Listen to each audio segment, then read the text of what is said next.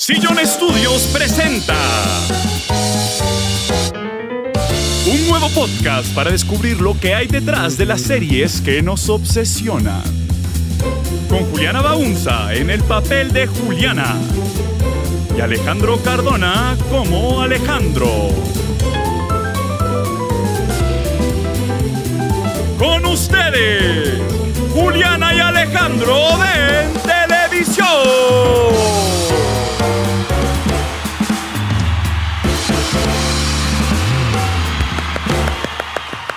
Juliana, de nuevo, no tienes que aplaudir. Sí, sí, tengo que aplaudir. Bienvenidos a Juliana de Alejandro en televisión. Este es un podcast donde hablamos de las series que habitan nuestras pantallas, cómo llegan a ellas y qué pasa una vez escapan del otro lado. Yo soy Alejandro Cardona. Y yo soy Juliana Baunza. Juli, ¿cómo estás el día de hoy? Bien, muy emocionada por nuestro tercer episodio. ¿De qué vamos a hablar hoy? Porque creo que esto empieza con un montón de asteriscos. Sí, vamos a hablar de una época, pues vamos a empezar hablando de una época en la que las series no se terminaban, no había un final. ¿Qué? Sí, y eso sé que puede causar mucha angustia. Y aquí no estamos diciendo que duraban para siempre.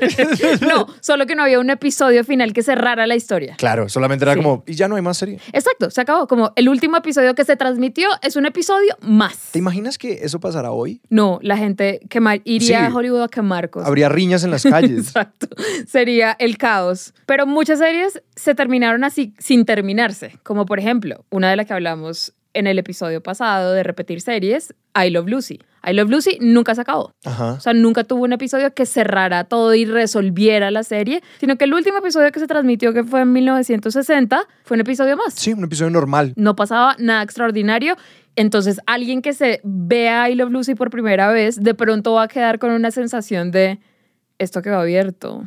Sí. ¿Qué pasó acá? Porque no hay un final, porque incluso en las sitcoms modernas como Seinfeld, Friends, hay un final y los finales fueron súper importantes. Y que muchas veces el final puede ser sencillamente algo que te da con una sensación de Ajá, finalidad. exacto. Como este momento donde, no sé, suelen ser episodios muy tiernos Mm. o como un momento donde los, los personajes dicen, wow, veamos, veamos Sí. todo lo que hemos vivido, todo lo que hemos pasado. Exacto. No, eso no pasó ni en I Love Lucy, ni en The Addams Family, ni en la isla de Gilligan, que uno pensaría, bueno, la serie se va a terminar con que salen de la isla o alguna cosa. No, el último episodio fue ellos todavía en la isla. Porque la isla de Gilligan es una serie donde ellos están como atrapados en una sí, isla. son náufragos en una isla y cada episodio son ellos intentando escapar y no lo logran. Claro, y eso habla mucho de como el estilo de esas series que es muy modular, ¿no? Como que los episodios son casi que absolutamente intercambiables entre sí y no van apareciendo pues estas tramas más largas que sí necesitan resoluciones. Exactamente. En esta época, en los años 50 y en los años 60,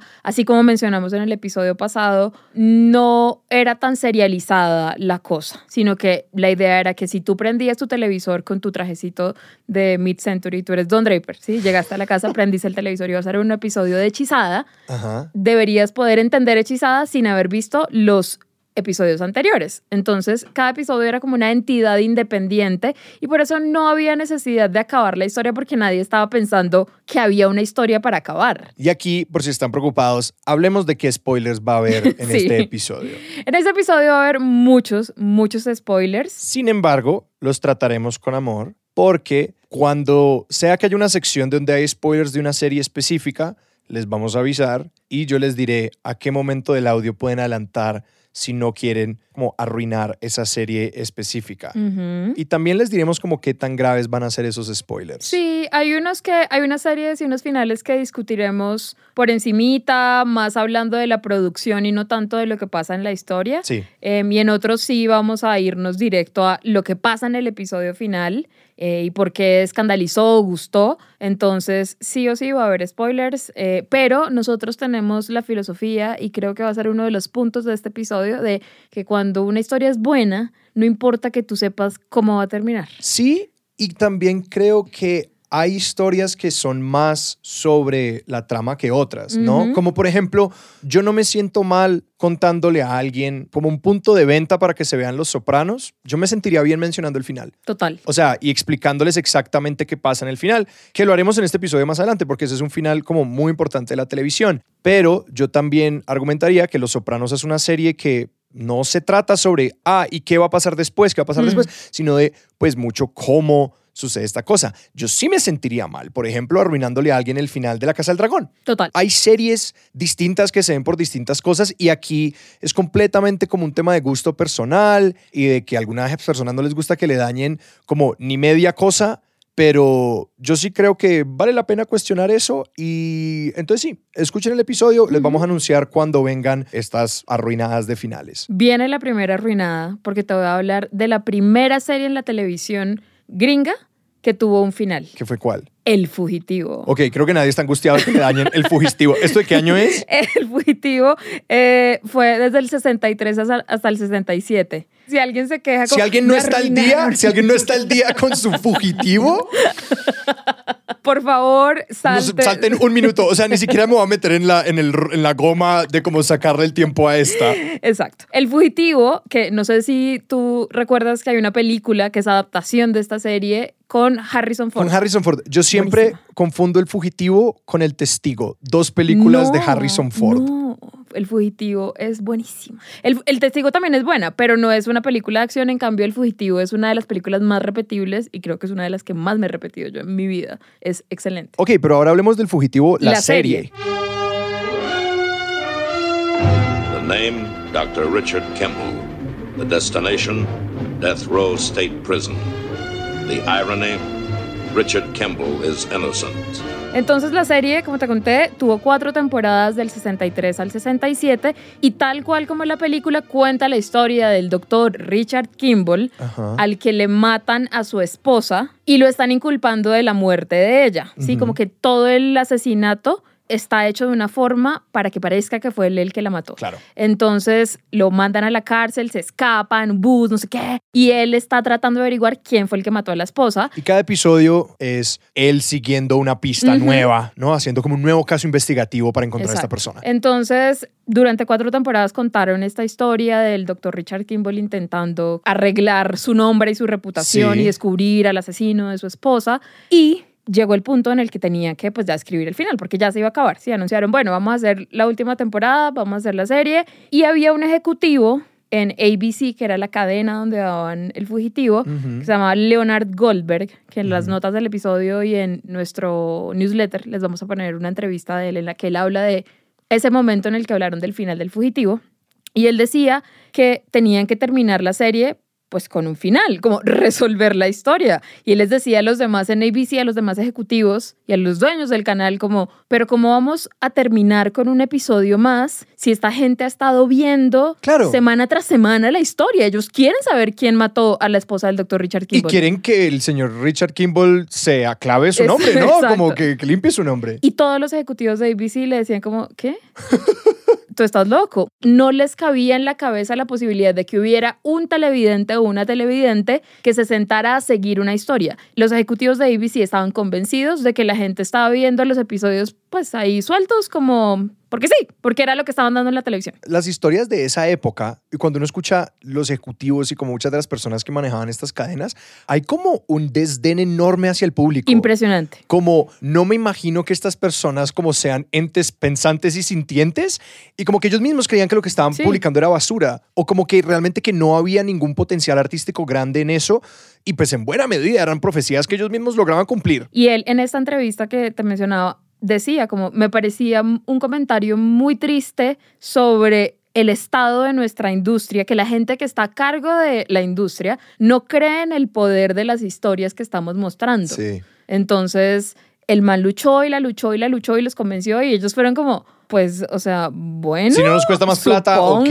Graben un final y resultó siendo el episodio más visto de la televisión hasta ese momento y lo fue durante muchos años, como 20 años. ¿Qué año fue esto? Eso fue en el 67. Ok, Luego lo wow. destronaron en el 80, que lo destronó un episodio de Dallas. Lo vieron en 25.7 millones de hogares. Wow. Por contraste, en Game of Thrones fueron 13 millones. O sea, esto era la mitad de Estados Unidos viendo el final de una serie. Sí, sí, sí. Fue la locura. Y después de eso, todos los ejecutivos de todas las cadenas dijeron, momento. Sí, como que ahí empieza como todos necesitamos grandes finales y también muchos eventos. Pero entonces el fugitivo cambió la televisión porque sí les hizo pensar a estas personas, una vez más, los ejecutivos de las cadenas, pensando no por el bien creativo de una historia, sino por qué es lo que más me va a hacer plata. Sí, sí, Entonces fue como, ah, es es el episodio más visto y es un final, hagamos historias que tengan final. Entonces, no porque le convenga la historia, no porque yo quiera consentir a mis televidentes, sino porque quiero más plata. Classic ejecutivo de cadenas de Ah, televisión. Clásico ejecutivo. Sí, conozco a muchos ejecutivos. Ahora, desde 1967 hasta ahora, pues la cosa ha cambiado mucho. Ya, Sí. como tú decías al principio, es inimaginable ver una serie y que no se acabe. O sea, como que, un que Breaking Bad terminara con Jesse y Walt haciendo más meth y fin. Es como haciendo más metanfetamina. Corta negro, Sí, sí, pues la sí. gente de verdad habría salido a partir vidrios. No, y que la televisión se ha vuelto como el medio serial por excelencia pues, de nuestros tiempos. Como que se habla mucho de la televisión como el sucesor de estas como novelas dickensianas de una entrega cada semana. Como este es el espacio en donde tenemos estas sí, narrativas que se van desenvolviendo lentamente a través del tiempo. Pero pues creo que también ahí se habla de que los ejecutivos no creían que la gente estuviera como religiosamente sentándose cada semana a seguir la narrativa serial y de darse cuenta de lo fuerte que es, porque incluso es chistoso como series que no necesitan narrativas seriales, lo tienen Ujú. y ahora nómbrame una serie dramática o cómica, pues con personas. Aquí estoy incluyendo realities animadas, concursos, deportes, ese tipo de cosas, que no tenga Una, una trama serializada. Incluso cuando es algo como cada semana es un misterio policíaco, hay dos policías que lentamente en la temporada se Sí. enamoran. Sí. O como Black Mirror. Las series que tenemos de antología, que cada Antología, episodio exacto. es una historia separada, esas pueden no tener final, ¿sí? Sí. Porque cada episodio tiene su finalcito y todo bien. Pero ahora sí estamos obsesionados Sí, con los finales. Le hemos dado la vuelta a la moneda por completo. Completamente. Estamos tan obsesionados que hay toda una industria de artículos en internet que son el final de bla, bla, bla, explicado. Y ahora nosotros somos. Nosotros el somos clickbait. parte de esto, sí. Nuestro, el título de este episodio es parte del problema. Pero sí, todos los finales son explicados porque, y además yo veo estos artículos así como, pero yo, no- como así que el final de Friends explicado? que hay que explicar. Yo- yo entendí. yo entendí que era lo que... Como que si es Dark, ok, el final de Dark explicado, te lo entiendo. Pero el final de Game of Thrones explicado, es sencillo de entender qué es lo que pasa. O sea, ahora los finales determinan muchas veces la calidad de una serie, cómo es calificada, cómo hablamos de ella Mm. eh, desde ahora. Y pueden muchas veces dañar la experiencia que tiene alguien con una serie y su relación con ella, que el ejemplo más claro reciente es precisamente Game of Thrones. De nuevo, Juli, no tienes que cantar la Sí, canción. Yo la la voy a canción. poner. No, tengo que hacer caso. Power resides where men believe it resides. Juego de Tronos, que si Han estado viviendo bajo una roca o en coma desde 1900. no lo quería decir, no lo quería decir, pero pues sí. El Juego de Tronos es una serie de fantasía medieval donde varias casas de señores y señoras feudales se enfrentan para conseguir el trono y hay dragones involucrados y hay zombies involucrados, ¿no? Es como esta combinación de el realismo medieval con la fantasía, que es una serie que defraudó a muchísimas personas en su final y aquí vamos a hablar del final de Juego de Tronos a grandes rasgos, no vamos a entrar como exactamente en qué es lo que pasa con el final, pero sí en por qué defraudó tanto a las personas. Pero si ni siquiera quieren la discusión general, vayan a 16 minutos 10 segundos. Sí, cómo cambia las discusiones que tenemos sobre Juego de Tronos ahorita. Eh, ¿Cuántos años han pasado desde esto? ¿Tres? Algo así. cómo cambia nuestros recuerdos de la serie, de que tanto la disfrutamos, porque probablemente es una de mis series favoritas. Mm, Yo amaba las primeras cuatro temporadas, Sí. me parecen perfectas. Para mí empezó a declinar desde la quinta. Sí, o sea, la quinta temporada ya tiene sus, sus, Sí. sus traspiés. Desde ahí yo dije, "Mm, esto va a terminar mal, esto va a terminar mal porque se les acabaron los libros para adaptar, entonces empezaron a inventar un montón de cosas, unas tramas iban mucho más rápido que otras y ya la sexta, séptima, eh, no, o sea, esto se fue al carajo. No, y lo acabaron de macheteado y lo sabemos. Los ejecutivos de HBO le dijeron a las dos personas encargadas de la serie, que no son los escritores del libro, que ese es eh, George R.R. R. Martin, sino eh, David Benioff y D.B. Weiss, les dijeron, les damos 10 temporadas. Pueden hacer esto en 10 temporadas, tienen todo el tiempo y ellos dijeron, no queremos ser conocidos solamente por esto, que es como... Por Dios, eh, es como yo no quiero ser conocido por una de las mejores series de todos los tiempos, como no quiero que me encasillen con que soy el mejor showrunner que hay y decidieron acabarlo a machete porque tenían ofertas de Disney de ir a hacer como Star Wars y, y pues la cagaron. Para no spoiler mucho, la terminaron muy de afán y cosas que podrían haber tener sentido que ocurrieran si se desarrollaban durante tres temporadas más, ocurrieron a lo largo de dos episodios. Entonces todo se sintió demasiado apresurado, demasi- de la nada. Sí. Eh, y para la gente, la gente estaba furiosa, o sea, hicieron peticiones en change.org de vuelvan a grabar al final, Sí. esto no es justo. Y ahorita cuando yo leo o hablo con personas sobre Game of Thrones, hay muchas personas que dicen como es una serie mala, porque es Ah. mala porque se acabó mal, ¿sí? Sí. Y yo siempre tengo esta discusión como si de verdad una persona se acaba de levantar de un coma en el que ha estado desde el año 2000, ¿yo qué series le recomendaría? ¿Qué le diría? Como Sí. en esos 22 años te has perdido de ABCDFG. Pues muchas personas me han preguntado, ¿yo me debería ver Juego de Tronos? Claro y yo que soy como, "Ah, no sé. A mí me parece que la respuesta es súper obvia. Sí, sí, Sí. deberías verla. Así termine mal, deberías verla. Así como estoy convencida de que Lost es una serie que hay que ver. Así a la gente no le haya gustado el final. Ent- pero esa soy yo porque en mi cabeza y mi corazón pesa más los buenos momentos que pasamos juntos que pues, Sí. el hecho de que se haya terminado floja. No, yo creo que Juego de Tronos es como un fascinante estudio de cómo Sí. qué hace que una serie sea buena y qué hace que cambie, porque es una serie que cambia cantidades en esas últimas dos Mm. temporadas en cómo cuenta la historia. Y hay todo un género de videos de YouTube de finales alternos, Arreglemos cómo se habría Tronos, podido sí. arreglar. Y pasa mucho que cuando un final está tan reciente, todos como que colectivamente sentimos que es el peor final que hemos visto, ¿sí? Mm. Entonces luego llega otro final peor y es como, no, este sí es el peor final que hemos visto. Entonces yo quería que tú especules cuál crees que es el final peor. El criterio de calificación acá para decir cuál es el peor, como el más odiado, Sí. es la calificación en imdb.com, que es una página que es donde la gente y críticos o tú, yo, gente del común, puede votar y rankear por series y películas. ¿Cuál es la peor rankeada? en La peor IMDb? rankeada, el final de serie peor rankeado en IMDb. O sea, el final más odiado. ¿Será que es Lost? Solamente porque lo mencionaste ahorita. No, ¿Dexter? no es el final de House of Cards. House of Cards es una serie de Netflix sobre una presidencia ficticia, pero pues que ellos perdieron a su actor principal en Kevin Spacey por alegatos de abuso sexual y pues sencillamente pues la serie tuvo que acabar coja. Sí, acabó, acabó también muy de afán, muy mal, como con unas cosas que no tenían sentido y acabó muy, muy mal. El puntaje en IMDb es 2.6 Sobre. sobre 10. ¡Wow! 2.6. En promedio la serie tenía un 8.8. Como Ajá. todos los episodios, el promedio son 8.8, el final tiene 2.6. ¡Wow! En segundo lugar, el más odiado es Two and a Half Men, un caso muy parecido al de House of Cards porque también perdieron a su actor principal. Ese tiene 3.9 de calificación. Y este gráfico de nuevo lo vamos a incluir en el newsletter. Sí, que para es una eso- infografía divina. Sí, Juliana y Alejandro en televisión.substack.com o pueden entrar a las notas del episodio o a cualquiera de nuestras redes sociales. Todo el tiempo estamos apuntando a nuestro newsletter, que es hermoso. Y me encanta que menciones eso porque pues esas dos series son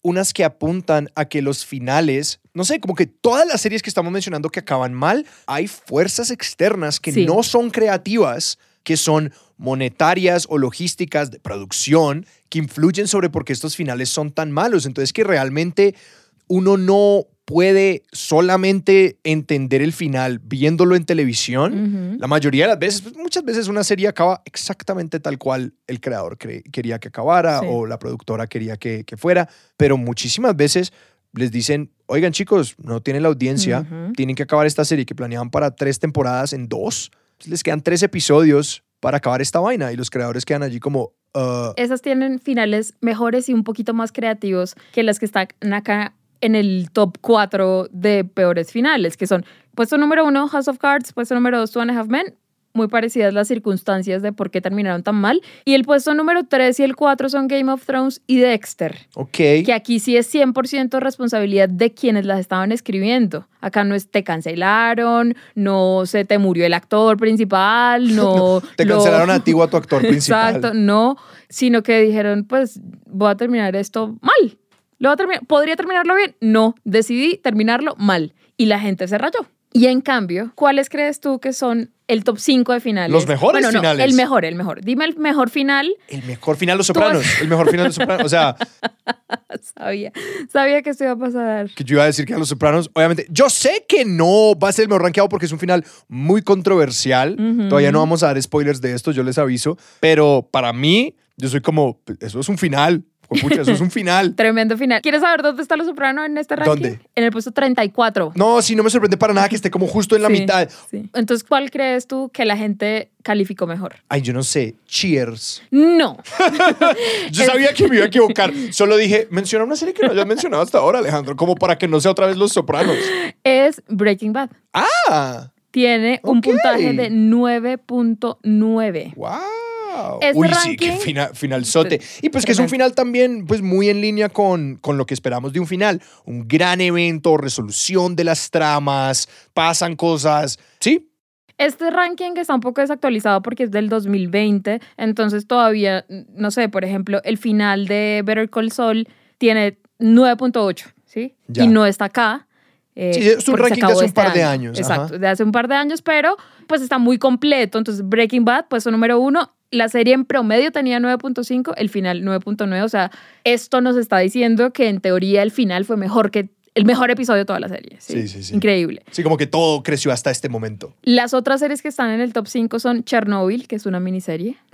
The Office, Avatar The Last Airbender Mm, y una que se llama Person of Interest. nunca la he oído. Yo sí sé cuál es, pero nunca la vi y me parece súper raro que esté en el top. Las otras buenas que están en el final son The Americans, Hannibal, Friends, Parks and Recreation, Spartacus. O sea, realmente es un top 10 súper variado que no es como el top 10 siempre de las mejores series de la historia Sí, sí, viendo ese top y digamos sabiendo que en el puesto número uno está Breaking Bad, siempre me pregunto qué habría pasado si Breaking Bad hubiera terminado de una forma que le rayara a la gente. Probablemente no estaríamos diciendo ahorita es una de las mejores series de la Sí. historia de la televisión. No quedaría en el puesto uno de mejor serie para muchas personas y en muchos rankings. El hecho de que haya sabido caer parada aporta al hecho de que sea recordada como una de las mejores series. Claro, que uno recuerda cómo lo hicieron sentir de Ajá. salida, ¿no? Uno se queda con eso. Y Breaking Bad es un caso muy curioso porque no fue tan planeado al final. Entonces, esto me lleva a mi siguiente pregunta que es, ¿qué tanto se debe planear un final y qué tanto influye eso en lo bueno o malo que sea? Que muchas series comienzan desde el comienzo con que una persona imagina para dónde va todo esto y todo esto es una construcción hacia un punto y a Exacto. veces eso puede funcionar muy bien, mientras que hay otras personas que dicen, yo tengo una semilla, yo tengo un personaje interesante, yo tengo una locación interesante, unas dinámicas chéveres.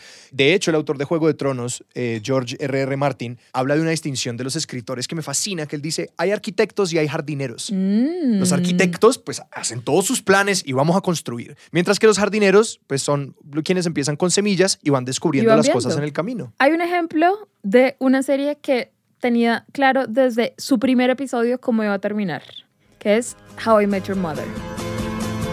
I want to make this right. So what we're going to do right now is we're going to run!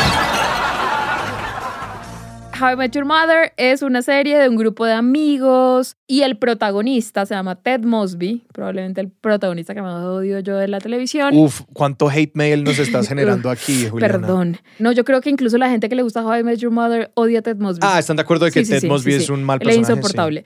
Y la serie se llama así, ¿Cómo conocí a tu madre? Porque empieza con Ted Mosby contándole a sus hijos en el futuro la historia de cómo conoció a su mamá. Claro que el Entonces, dispositivo que enmarca Exacto. la narrativa y ellos vuelven a eso. Los episodios no empiezan siempre así. Siempre. Y uno ve a los hijitos, o sea, son dos actores, un peladito y una peladita, y le preguntan cosas y él les va contando la historia de cómo se supone que conoció a la mamá. Y durante toda la serie, el misterio es quién es la mamá. Entonces, en el primer episodio, y aquí vamos a arruinar por completo, o sea, vamos a spoilear, no vamos a arruinar, pero vamos a spoilear por completo How I Met Your Mother. Así que si no quieren que les dañemos How I Met Your Mother, pueden ir a 26 minutos 54 segundos.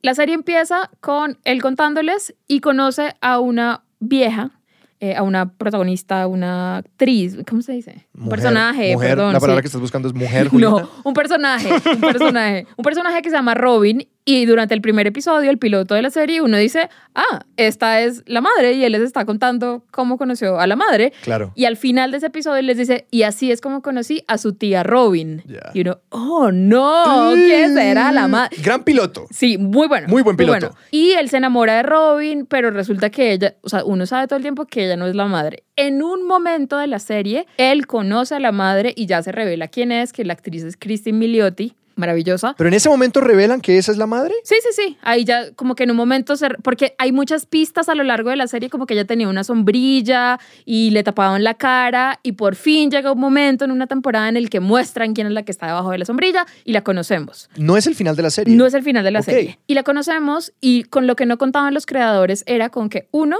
todo el mundo se iba a enamorar de la madre, o sea, que resultó siendo un personaje divino, al que todo el mundo quería y la mataron. Y lo otro con lo que no contaban era con que en algún momento la gente se iba a aburrir de la historia de Ted y Robin, que funcionó en la primera temporada, pero después ya se vuelven es amigos y nadie al final quería que Ted terminara con Robin. Pero ellos tenían planeado desde que empezaron la serie que el final iba a ser chicos. Y entonces después de que su mamá se murió y mientras él les cuenta la historia, los hijos se dan cuenta de que él todavía está enamorado de Robin. O sea, ya en el final, ya estamos en el futuro. Como sí, que... en el futuro. O sea, él termina de contarle la historia de cómo conoció a la mamá y ellos le dicen, ay, qué lindo, estás todavía muy tragado de la tía Robin, ve y la buscas y se aman. Pero ya a esas alturas a nadie le importaban Ted y Robin. Claro. Ya estaban completamente en una esquina, se acorralaron ellos mismos porque grabaron ese final desde la primera temporada, porque no iba a tener sentido que los hijos envejecieran mientras les contara la historia. Entonces ellos lo grabaron y ya no tenían cómo salirse de eso. ¡Wow! Qué horrible final, porque para enumerar las razones por las que eso es un como gran problema es uno, desconoce todas las dinámicas que surgen entre los actores durante el transcurso de la serie y que también no pueden un hombre y una mujer ser amigos sin que el hombre esté obsesionado con la mujer y nunca haya dejado de estar enamorado de ella. Mil años después, Ajá. décadas después, él sigue enamorado de ella y va y la busca. Entonces todo el mundo quedó como, ¿qué? ¿Qué es esto? No, Sí. no, no, no, no, no, no tiene sentido. A nadie le gustó. Odiaron el final de How I Met Your Mother. Wow. Sí, muy decepcionante. Y es porque los creadores no se dieron la flexibilidad de ir viendo cómo la historia se desarrollaba. No quisieron ser jardineros. Y entonces quiero hablar de otros creadores que han hecho otro tipo de planeación, como los creadores de una serie que no les voy a spoilear, pero sí vamos a hablar a grandes rasgos de qué tanto planearon ellos, que es The Americans. Spies? We serve our country. The Americans es una serie sota que siento que más gente debería ver y es la historia de una pareja de espías rusos que se está haciendo pasar por familia perfecta americana en los años 80.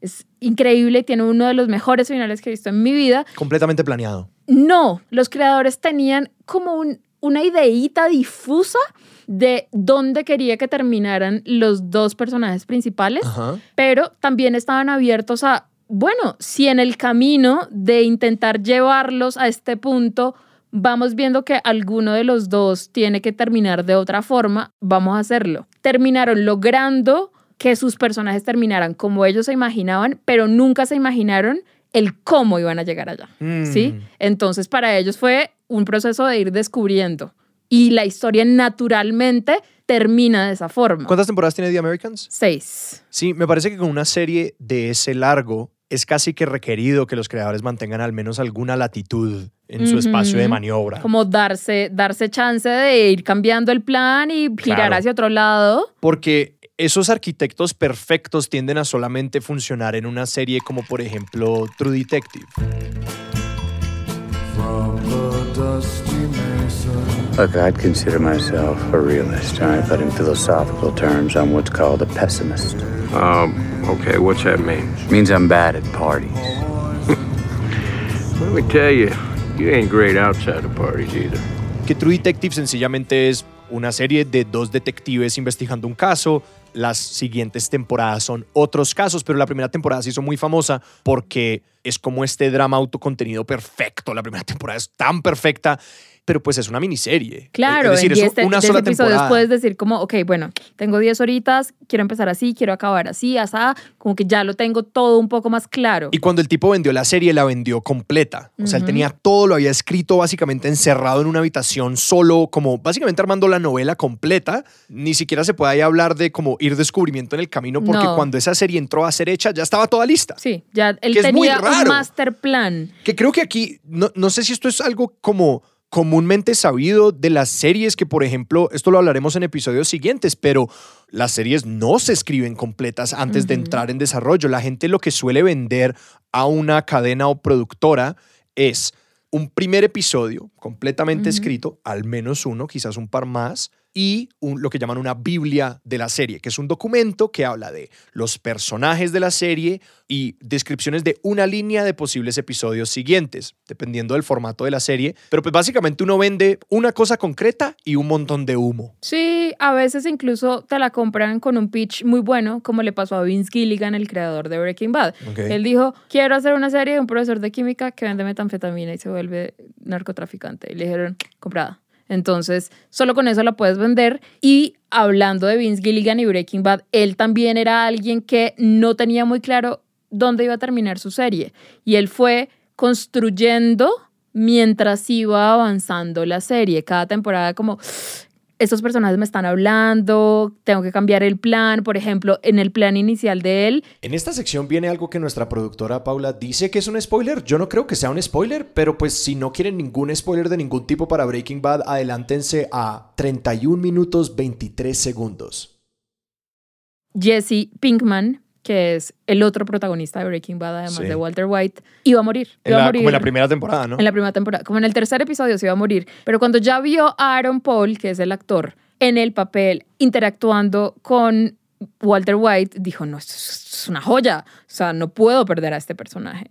Entonces le dio mucha más importancia. Pero si el man hubiera estado cerrado completamente con Claro. un plan inflexible, pues le habría tocado matarlo y se habría perdido de la dinámica que es pues el corazón de la serie. Entonces ahí tú dirías, ah, Juliana, o sea, lo que tú me estás diciendo es que lo bueno es estar abierto a los cambios, e ir inventando la historia mientras vas escribiendo. Y yo te diré, no, Alejandro. Mm. Tampoco llegamos hasta ese, hasta ese extremo porque Me encanta que pusiste palabras en mi boca para que sí, tú pudieras sí. estar en desacuerdo puedo con ellas. hacer, puedo hacer el podcast yo sola. Porque hay otras series y hay una que es el ejemplo perfecto para hablar de cuando no planear te sale mal. Mm. Cuando no ponerte ni siquiera un poquito de límites y tener una idea de hacia dónde va tu historia termina mal y esa es Lost.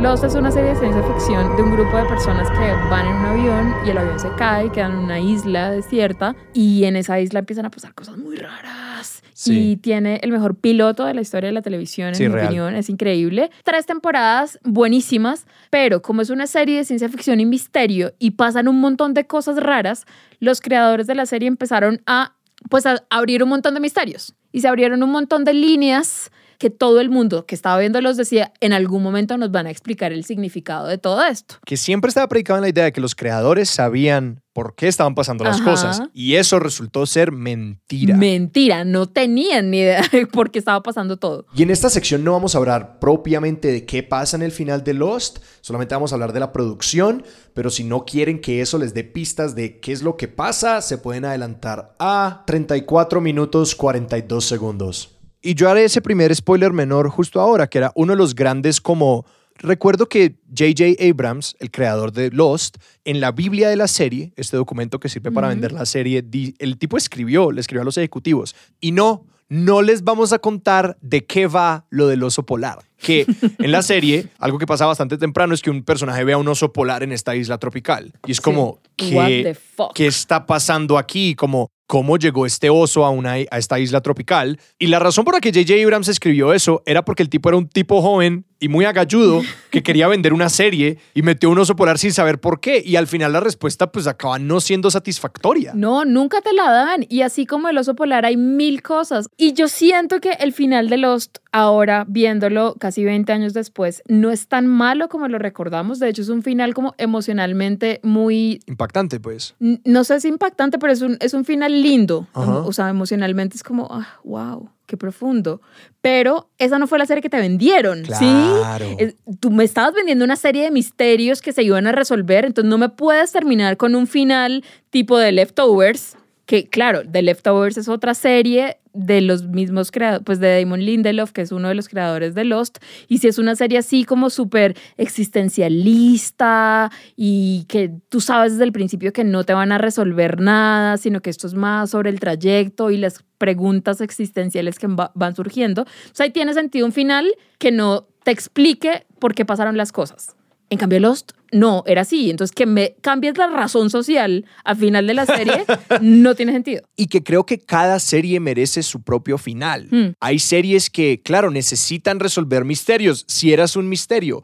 Pero pues si es una serie de una familia pasándola bien, pues quizás no necesitas un gran final. Exacto, eso me lleva a hablar de entonces dos tipos de finales que están en un espectro. Y son los finales completamente cerrados y los finales completamente abiertos. Y todas las series están en algún lugarcito de ese espectro. Ajá. En el lugar, en el extremo de los finales cerrados, hay series como por ejemplo Six Feet Under. Esta era una serie de las primeras de HBO, súper prestigiosa, le fue muy bien, es muy buena, sobre una familia que es dueña de una funeraria. Tiene muchos problemas. Cada episodio empieza muy chévere porque empieza con la muerte de alguien, o sea, con Ah. el, el muerto de la semana. Eh, te muestran cómo se murió esa persona y vemos las dinámicas de esta familia. Este final sí lo voy a spoilear, pero siento, les juro que no se daña la serie si uno sabe cómo termina. Sí. Es hermoso. Igual, así sepan, cuando la vean van a llorar. Y si se quieren saltar el spoiler, 36 minutos 44 segundos. Six Feet Under, que es la historia de esta familia, termina con las, la última escena de, de- de la serie. Es la hija menor de la familia, Claire, manejando en un carro y mientras ella maneja y suena una canción maravillosa, tú vas viendo cómo cada uno de los personajes se muere. O sea, saltas al futuro y ves todas las muertes de cada uno. Ah, claro, como esto es una funeraria, es una serie que habla de la muerte, el final, innecesariamente en términos narrativos, pero en términos temáticos perfectos, Ajá. habla de qué muerte le depara a cada persona. Entonces, ahí no hay lugares para dudas. Es como, ¿qué le pasó a Nate? ya sé qué le pasó a Nate porque veo literalmente cómo se muere Nate. Sí. Entonces, ves cómo se mueren todos los personajes y es hermoso, hermoso. Un final completamente cerrado. Ese es un extremo de este espectro televisivo. Juli, ¿ya podemos hablar de Los Sopranos? Sí, señor, para vamos. en el otro extremo está Lo Soprano, que es un final completamente abierto. I heard your radio debut on those tapes the feds made at Green Grove. So, so, so she doesn't know what she's saying half the time. Well, which half did you listen to? De Los Sopranos ya les hablamos en el primer episodio de este podcast y es sobre Tony Soprano, que es un- el jefe de una familia de la mafia y sus problemas familiares, sus problemas como jefe, sus problemas como hombre en el siglo XXI. Siempre está en todos los tops de las mejores series, Sí. pero su final, como ya ahorita vimos en este Ah, ranking, que yo defiendo es hasta muy la controversial. muerte. Yo también, a mí me parece increíble, perfecto, pero es todo lo contrario al final de Six Feet Under, que te lo resuelven todo y te lo dicen todo. El final de Los Soprano no es así. Y aquí viene el gran spoiler del final de Los Soprano. Yo los invitaría a que se queden, pero si no quieren saber qué pasa, 42 minutos 53 segundos. Y yo siento que ese final, así tú sepas, de hecho, yo creo que esto lo dije en el primer episodio, yo sabía cómo se iba a terminar Los Soprano antes de ver Los Soprano, porque había leído cómo era el final. El final de Los Soprano termina con una escena que dejó a muchísimos televidentes absolutamente confundidos. Las personas creían que se había dañado el televisor o que algo había pasado porque la última escena de Los Sopranos es la familia nuclear de Tony Soprano. Tony, su esposa Carmela y sus dos hijos van a un diner a comer y suena la canción de Journey, Don't Stop Believing. Entran algunos comensales, ¿no? Como vemos, es como un momento muy tonal, ¿no? Como están allí, están sentados, están, empiezan a hablar, a hablar de cosas, está llegando la hija y de pronto, negro. Sí. Pantalla negra, no hay sonido, nada continúa. Y en este momento la gente se paró y fue a revisar que el televisor no se había Sí. desconectado y luego aparecen los créditos. Y hay algo muy importante en ese final y en esa escena, y es que, claro, la escena empieza con Tony solito sentado eh, ahí esperando a que llegue su familia, y mientras suena la canción y van llegando todos, suena la campanita que se mueve cuando se abre la puerta del diner. Sí. Entonces, ¡trin! primero suena, entra Carmela. ¡trin! Suena y así, va entrando uno a uno, y luego ¡trin! suena la puerta y Tony voltea a mirar quién entró, y ahí es el corte negro. Entonces, la gente era como, ¿qué pasó? ¿Entró alguien a matarlo? ¿O era un comensal más del diner? Nunca lo sabemos y nunca lo sabremos. Y mi posición es que no es importante. La mía también. Esto era un día más en la vida de Tony Soprano. A David Chase, el creador de Los Sopranos, le preguntan cantidades por el final. Esta es una serie que siempre fue sobre la vida de las personas y cómo la vida no está hecha de estos grandes arcos. Es una serie sobre la ambigüedad. Y David Chase decía, ¿cuáles son nuestras opciones? Tony Soprano solamente puede acabar de tres maneras. Puede acabar en la cárcel, que lo coja el FBI, puede acabar que lo maten y puede no acabar, ¿no? Como Sí, que, Y, podría, y porque el tipo nunca entraría como protección de testigos. No, Entonces, que le dé un infarto y ya. Exactamente. Entonces el tipo decía, ¿qué hay de interesante en eso? Que David Chase es una persona como tan parada del otro lado de la idea de la resolución y de esta trama que apunta a algún lugar. Pero yo diría que Los Sopranos nunca nos intentó vender qué le va a pasar a Tony. Además, es muy curioso porque esas tres posibilidades de final de Tony Soprano podrían ser las mismas posibilidades de Walter White. Sí, Walter White tenía las mismas. O se muere, o termina en la cárcel, o se escapa y se sale con la suya. Es una de esas tres, ¿sí? Y le- o le vuelve el cáncer y lo mata. Y Vince Gilligan, en cambio, sí sentía la, la presión y su historia, o sea, no de la gente, sino de su historia, Claro. de resolver. ¿Cómo va a terminar este man? Esto no lo puedo cerrar sin cerrarlo. No, ¿sí? absolutamente. Ahí- porque son series muy diferentes. Totalmente. Aunque las dos las comparen todo el tiempo y digan, oh, claro, como protagonizadas por un antihéroe, son dos series muy distintas tonalmente y filosóficamente. Entonces, que Los Soprano termine así tiene todo el sentido y es súper coherente con la serie que viste en cinco temporadas. Y yo diría, si esos finales les rayan, yo diría revísate, amiga. Porque yo creo que cuando uno mira una serie así, y si uno le raya inicialmente y uno luego va y escucha la defensa de un creador, por ejemplo, de esas, de esas series, yo creo que vale la pena ponderarlo y detenerse a pensar, bueno, ¿qué es esta serie? ¿De qué trata? ¿De qué me quiere hablar? Porque muchas veces podemos como simplificar para qué es la televisión o para qué es una serie y que todas se conviertan en qué va a pasar el próximo episodio, qué va a pasar el próximo episodio, porque hay mucha de la maquinaria de la televisión quiere convertir una serie como por ejemplo Los Sopranos en Ujú. qué va a pasar el próximo episodio, como que pues una cadena como HBO, si ustedes ven a veces los trailers que hace una cadena para una serie, uno dice como, wow, esto no se parece para nada a la serie. No, y Como- a David Chase le pasaba mucho eso, que la gente, él como que se conflictuaba mucho con cómo la gente consumía su serie y reaccionaba a ella y con lo que él quería hacer. Entonces, como que él a veces veía que había gente que admiraba a Tony Soprano y él era como, ¿tú qué serie estás viendo? Ajá. Esta es una... ¿Qué? Entonces lo escribía cada vez peor. Sí, sí, sí. Como para retarte a ver qué tanto lo podías defender. Y luego veía gente que decía como, uy, entonces cuando se agarren y se disparen con no sé quién, él era como, estás esperando una balacera, no te la voy a dar. Ajá. Voy a resolver esto de otra forma. Sí, Entonces sí, sí. siempre estaba subvirtiendo lo que la gente tiene en la cabeza, que es lo normal en una historia de gangsters, que viene muy informado por El Padrino y, y Goodfellas. Y él era como, no, ahora te voy a dar una secuencia de sueño. Acá tienes. Vamos a meter a, Tony Soprano en un coma por múltiples episodios donde va a vivir en una realidad alterna donde vende seguros. Esto es algo real que pasa. Sí. Ok, estás jugando a otra cosa. Y hasta el día de hoy sigue siendo, de- o sea, cada vez que lo entrevistan, le preguntan. Y ¿Usted le cambiaría algo? Exacto.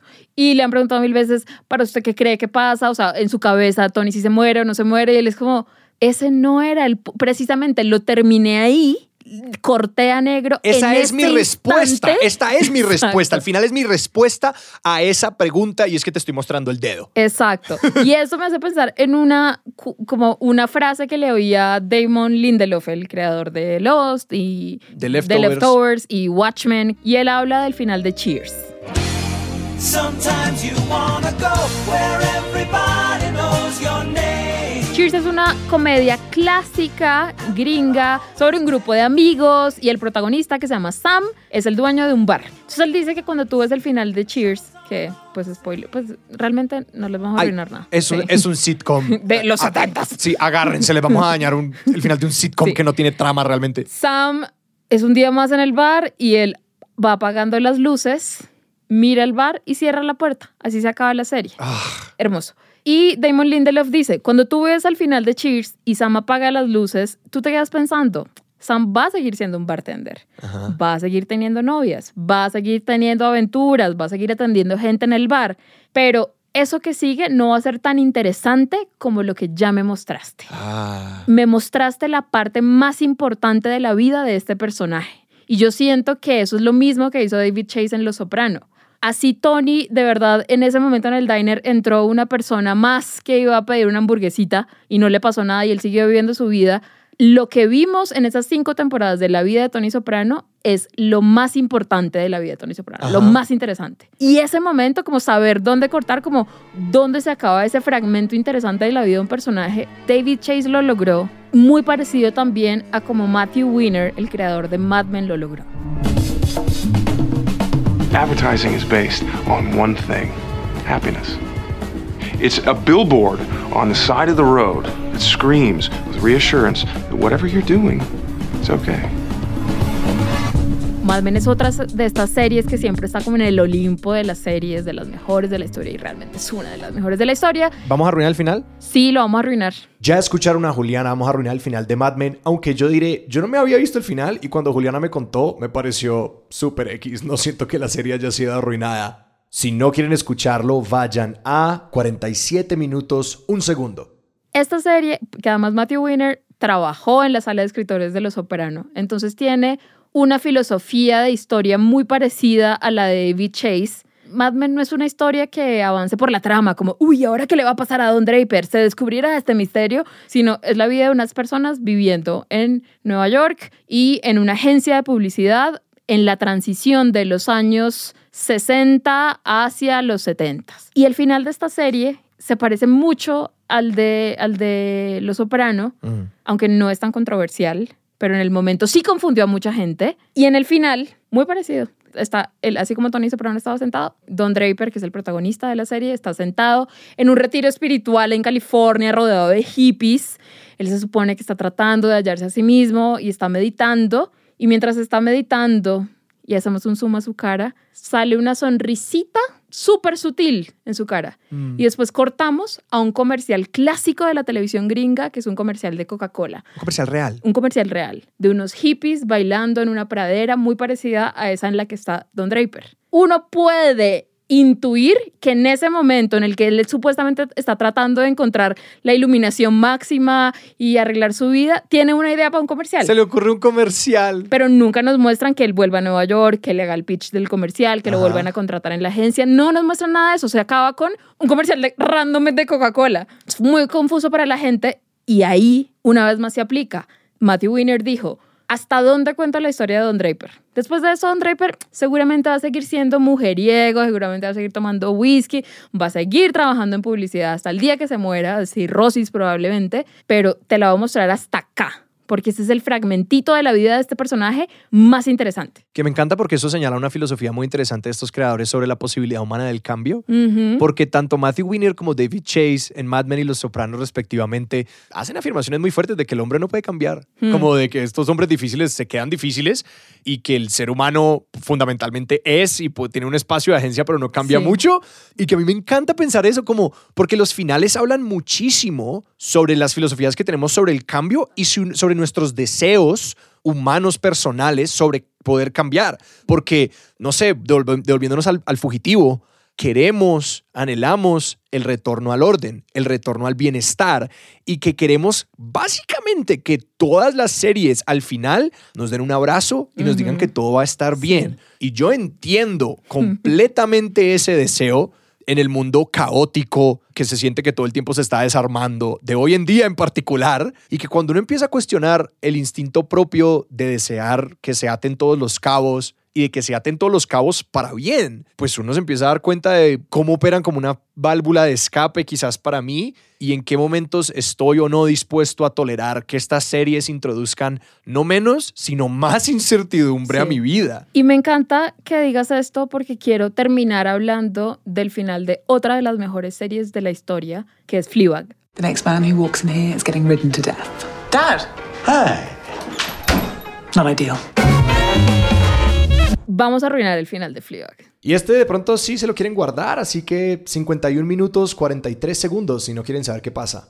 De Fleabag también hablamos en el primer episodio. Es una comedia protagonizada por una protagonista muy desastrosa, eh, una persona que carga con un dolor y un duelo muy difícil y que hace mucho daño a las personas que la rodean. Y en la segunda temporada, que fue inesperada, porque a ella no se le ocurría qué excusa tener para volver y contar otra cosa de la protagonista. Y luego se le ocurrió una cosa que era explicar por qué la protagonista, Fleabag, nos hablaba a nosotros, porque rompía la cuarta pared. Que esto lo hizo toda la primera temporada y nunca lo cuestionamos. Era como, ah, pues la protagonista nos está hablando. Esto es un dispositivo. Normal. En la segunda temporada a ella se le ocurrió y esa fue la excusa que encontró para volver y como para motivarse a escribir otra temporada y era que Fleabag usa como este dispositivo de hablarnos a nosotros como forma de disociar de la realidad. Y le pone barreras a las personas con las que está interactuando porque todo el tiempo le están hablando y ella corta esa conversación con la persona para hablarnos a nosotros. Y en la segunda temporada ella se conoce y se enamora de un personaje que es el Hot Priest, que es un cura sexy y tiene una relación que es la mejor comedia romántica que se ha hecho en el siglo XXI. Es hermosa. Y él es la primera persona que se pilla que ella nos está hablando a nosotros. Que ella está ella disociando. está haciendo eso. Y cada vez que ella lo hace, él le dice, espérate, ¿tú, ¿qué es eso que acabas de hacer? Y ella, ¿what?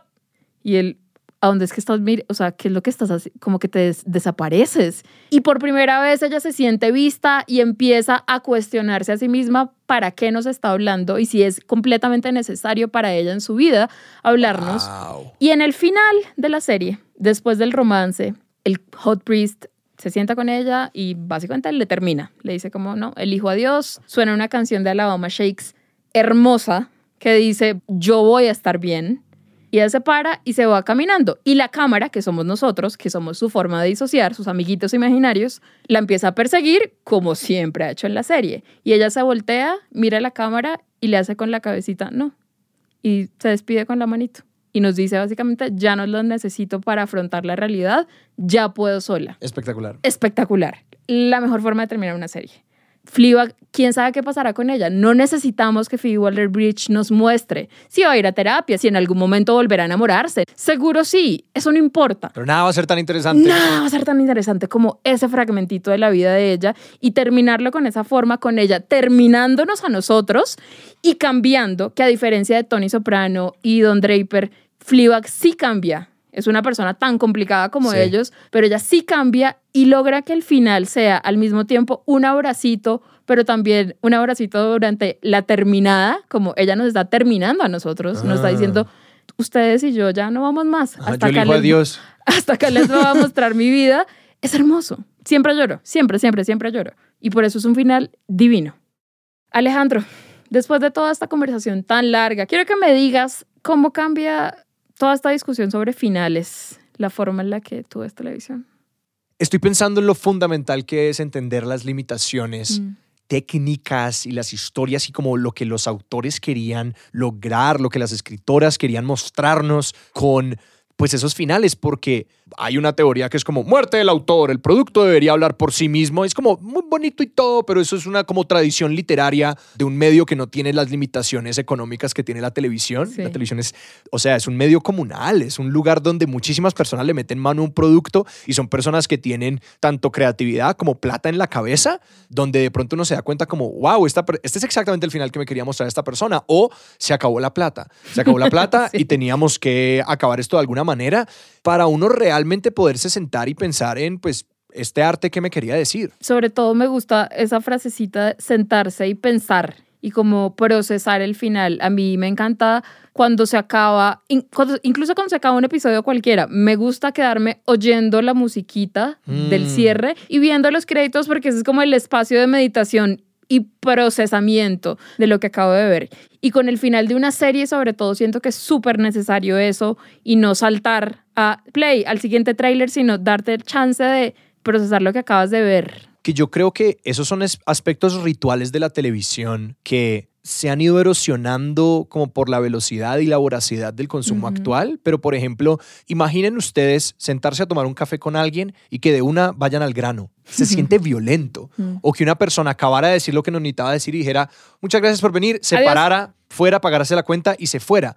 Nosotros necesitamos colchones para, son rampas emocionales e intelectuales para estar presentes en un espacio y que eso es sentarse a tomar un café y decir, hey, ¿qué más? ¿Qué tal el clima? ¿No? Como decir bobadas, llenar aire vacío sencillamente para estar en la presencia de alguien más, acostumbrarse a lo que es y hacer eso mismo al final, que también se queda como un poquito hablando más de bobadas, sobre la cuenta, lo que sea. La televisión hace eso con las introducciones y con los finales y yo creo que hay que como recordar esos espacios porque están allí, porque son momentos que nos permiten prepararnos para algo que algo va a pasar, para estar presentes y pensar en lo que ha pasado, como tú bien dices. Sí, y sobre todo porque alguien, o sea, fue el trabajo de alguien pensar cuál es la canción que va a poner en el final de esta Claro. serie. O puede que no haya canción sonando. A mí me encanta Darte- eso cuando el episodio acaba y solamente es Silencio. créditos sobre silencio, que es como, piensa en lo que acaba de pasar, piensa en lo que hiciste, Alejandro. Y es como, ok, sí, David Chase, voy a pensar en lo que hice. puñalada Sí, al sí, corazón. sí. Entonces les recomiendo repetir finales de temporada que a ustedes les han marcado eh, o finales de series que sean sus favoritas y siéntanse en un momentico a oír qué es lo que suena al final y ver sus créditos y tomarse ese espacio de meditación para entender qué es lo que están sintiendo. Oigan, hemos hablado mucho de cómo cada serie tiene el final que le compete Sí, y ya sé cómo debería acabar esto. ¿cómo?